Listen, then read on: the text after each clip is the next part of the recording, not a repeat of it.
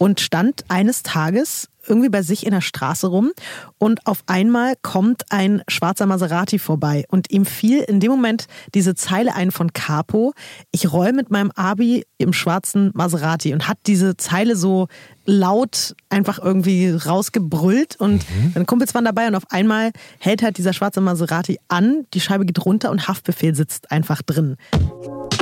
Deutschrap 25, der Podcast von Red Bull Music mit Visavi und Jan Wehn. 25 Jahre Rap in Deutschland in 25 Songs und 25 Folgen.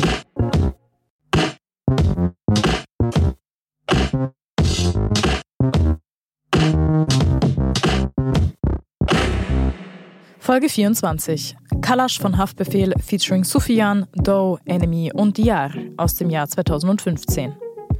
Im Dezember 2015 kündigte Haftbefehl auf dem Rappo Soundclash sein neues Mixtape unzensiert an. Darauf präsentierte er voller Stolz eine neue Riege junger Rapper. Sufyan, Doe, Enemy und Diar. Auf Kalash kamen alle vier mit dem Meister zusammen. Vor allem für Sufyan war es der Startschuss zu einer steilen Karriere, die ihn zwei Jahre später selbst zum Red Bull Soundclash führt. Er stach sofort heraus mit seinem aggressiven Flow und seinem Talent, glaubhaft klassische Straßenthemen mit futuristischen Beats zu vermengen. Zu Kalash, das von Sod produziert wurde, führte der Legende nach übrigens eine zufällige Begegnung auf den Straßen Offenbachs. Sufjan überzeugte Haftbefehl mit einem spontanen Freestyle und war kurz danach bei seinem Label Aslax unter Vertrag. Ein vorletztes Mal sehen wir uns, Jan. Dann nie wieder. Ja, um Gottes Willen. Nein, ich hoffe, wir laufen uns noch mal über den Weg. Davor sitzen wir uns aber erstmal gegenüber mhm. und sprechen über das Jahr 2015. Nummer 24 von 25 Deutschrap-Momenten. Ja. Eieiei.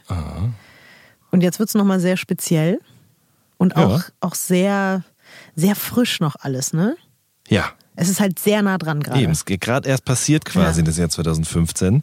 Äh, wir sprechen über den Song Kalash äh, mhm. von Haftbefehl äh, zusammen mit Sufjan, DOI, äh, Enemy und Dia. Mhm. Und äh, das ist quasi, also wir haben ja vorhin über Chabos wissen, wer der Babos äh, Chabos wissen, wer der Babo ist gesprochen. Wir haben davor zum Beispiel auch über Bushido bei Nacht geredet. Mhm. Und ähm, auch wenn Haftbefehl quasi so der neue Vorreiter dieser Straßenrap-Geschichte gewesen ist eine Zeit lang, kommt jetzt halt schon wieder was Neues nach, mhm. quasi die Generation Aslak, so heißt ja auch das Label, auf dem die Jungs eben unterwegs sind.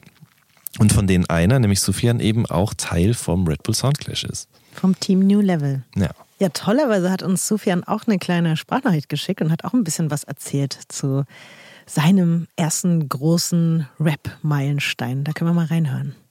Was geht ab, was geht ab? Hier ist Sofian. Auf jeden Fall zum Song Kalash äh, kann ich sagen, es war ein Lied aus dem Mixtape von meinem Bruder Haftbefehl, was sich unzensiert nennt. Es war mein allererster Part. Gleichzeitig war es das allererste Musikvideo, was ich von mir auf YouTube gesehen habe. Featuring Haftbefehl, was für mich ultra baba war. Doses, Diar und Enemy sind auch auf dem Song. Darf man nicht vergessen auf jeden Fall. Und ich glaube, äh, Big Babo Haftbefehl wollte, wollte die New Generation mit diesem Song ankündigen, beziehungsweise vorstellen, sagen, ey, hallo, wir sind da. Und soweit ich weiß, ein halbes Jahr später hat er ja schon sein zweites offizielles Musiklabel gegründet, was Generation Aslak nennt. Und ja, Kalash, gib ihm. So sieht's aus. Kennst du die wunderschöne Geschichte, wie sich Sofian und Haftbefehl kennengelernt haben? Ich bin mir nicht ganz sicher. Erzählen Sie mir doch mal. Dann sage ich hinterher, ob ich es weiß oder nicht. Ich will sie erzählen, weil ich äh, sie wirklich so schön finde. Ähm, Sofian kommt ja auch aus ähm, Frankfurt Aha. und hat dort halt wie die meisten Jungs so ein bisschen irgendwie vor sich hin gerappt, hat schon den einen oder anderen Song, glaube ich, mal so ein bisschen aufgenommen, spaßmäßig, aber hatte jetzt keine großen Möglichkeiten, kannte nicht viele Leute und stand eines Tages irgendwie bei sich in der Straße rum und auf einmal kommt ein schwarzer Maserati vorbei. Und ihm fiel in dem Moment diese Zeile ein von Capo, ich roll mit meinem Abi im schwarzen Maserati und hat diese Zeile so laut einfach irgendwie rausgebrüllt und mhm. seine Kumpels waren dabei und auf einmal hält halt dieser schwarze Maserati an, die Scheibe geht runter und Haftbefehl sitzt einfach drin. Und das klingt halt auch schon wieder so, als hätte sich das irgendwer ausgedacht, aber es war einfach wirklich so. Und dann sind die beiden ins Gespräch gekommen und äh, haben sich irgendwie ein bisschen unterhalten und er hat sich dann auch getraut, also Sofian so ein bisschen zu erzählen, ey, hier, ich mache Musik und dies und das und mhm. Rap und so. Ja, und Haftbefehl war einfach so von, von seiner ganzen Art und von einfach wahrscheinlich auch wieder so ein bisschen von der Aura fasziniert, dass daraus dann später eines der ersten Signings bei Generation Aslax wurde. Und das fand ich mega schön. Irgendwie stehst du einfach da bei dir in der Straße rum, rappst irgendeine Zeile vor dich hin und dann kommt Haftbefehl und lässt die Scheibe Aber das runter. ist halt auch Haftbefehl. Der hört ja. sich das dann halt auch an. Ne? Also ich meine, es gibt bestimmt auch Phasen, in denen er keinen Bock hat, mit irgendwem zu reden oder auch mal unfreundlich sein kann. Aber insbesondere bei den Kindern ist halt der Ehemann ein offenes Ohr. So. Und mhm. das, das heißt bei den Kindern, bei den Jugendlichen. ähm, Sofian ist auch ähm, in einem Haftbefehl-Video zu sehen. Ich mhm. dachte, vielleicht das wäre sogar die äh, Story gewesen, wie die sich kennengelernt haben. Ich glaube, danach haben. war er dann sozusagen, das ja. war, das war dann, glaube ich, sozusagen, bevor sie irgendwie musikalisch wirklich zusammengearbeitet haben, mhm. hat er dann im Video mitgespielt. In 1999 Part 1 ist das, glaube ich, mhm. gewesen. Ne? Äh, ich finde es total krass, dass da so viele Leute aus Frankfurt mittlerweile kommen, die so extrem gut und vor allen Dingen auch so unterschiedlich rappen. Weil mhm. es ist ja mhm. wirklich jetzt ganz egal, ein Haftbefehl rappt anders als ein Cello, ein Cello anders als ein Abdi, dann hast du einen Hani, dann hast du einen Nimo, der zwar nicht direkt aus Frankfurt kommt, aber eben quasi irgendwie auch mit dazugehört. Wir hatten davor auch schon einen Tone oder einen Moses Pelham, mhm. einen Azad zum Beispiel gibt's auch noch.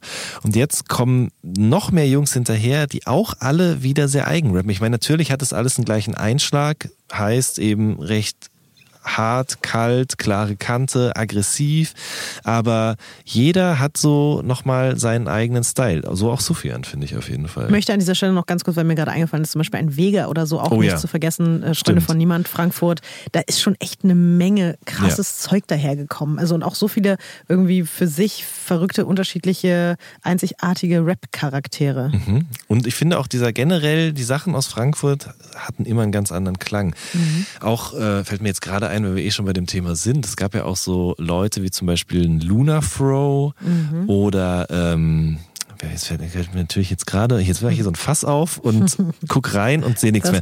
Äh, genau, aber jedenfalls generell, ah nee, natürlich Charps oder so, mentale Krisen.